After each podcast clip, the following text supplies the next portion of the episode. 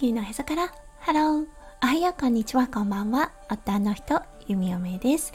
このラジオはオーストラリア在住20年となったゆみおめがオーストラリアのこと育児のことそしてパートナーシップについてマクロからマイクロまで幅広くお話しするラジオです。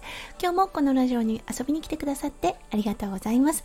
今日は12月30日土曜日ですね。皆さんどんな土曜日の午後をお過ごしでしょうか？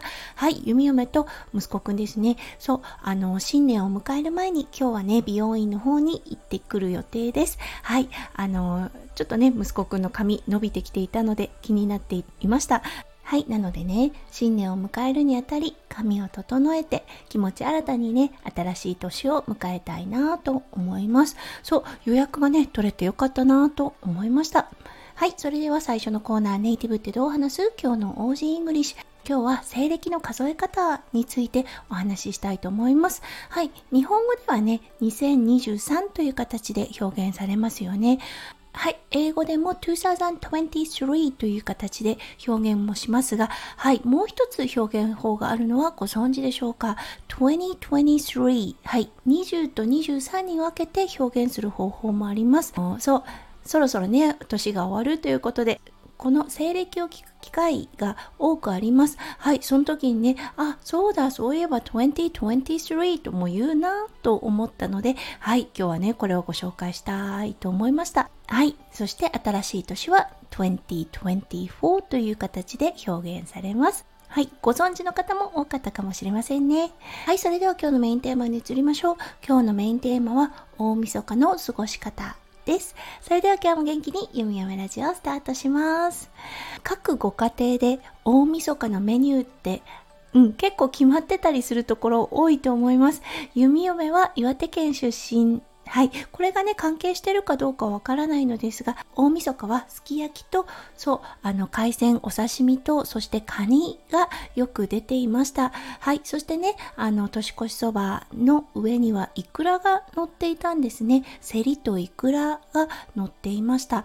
はい。そしてね、12月30日ぐらいにスーパーに行くと、鶏ガラ普段はね、あんまり売ってないのですが、鶏ガラが売ってるんですよね。そう、それをね、いくつか購入してきて、はい、岩手寒いのでストーブが欠かせません。大きな鍋にね、鶏ガラを入れて、あの、生姜等を入れて、お母さんがね、ストーブの上に鶏ガラを煮て、そう、お蕎麦の出汁を作るっていうのが、そう、12月30日ぐらいから行われていることだったかなと思います。そう、そしてね、31日にはおせちの準備をして、はい、あの、そこまでねこうこだわりのあるおせちという形ではなかったのですがやっぱり煮物等を作ったりとか、うん、あの縁起物のものをねあの作っていたよなっていうような感じがします。はい本当地域性の出るこのね大晦日のメニューそして新年のねおせちだったりお雑煮、はい、オーストラリアはね特にこれを食べるっていうことはないんですよね。そうどちらかというとあのファミリートラディションはクリスマス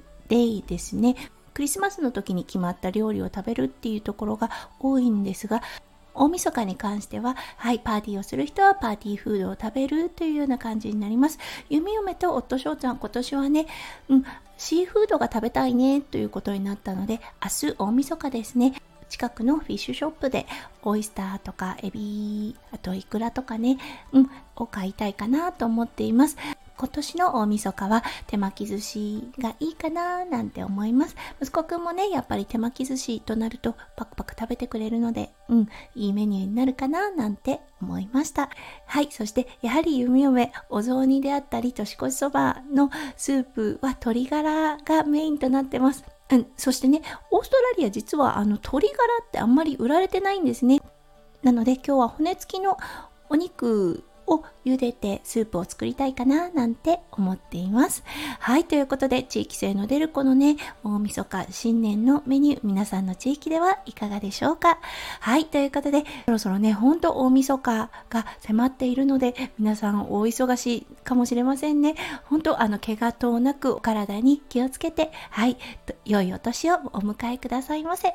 はい、それでは今日も最後まで聞いてくださって本当にありがとうございました。皆さんの一日がキラキラがいっぱいいっぱい詰まった素敵な素敵なものでありますよう、弓嫁心からお祈りいたしております。それではまた明日の配信でお会いしましょう。地球の朝から、 Hello、弓嫁ラジオ、弓嫁でした。じゃあね、バイバイ。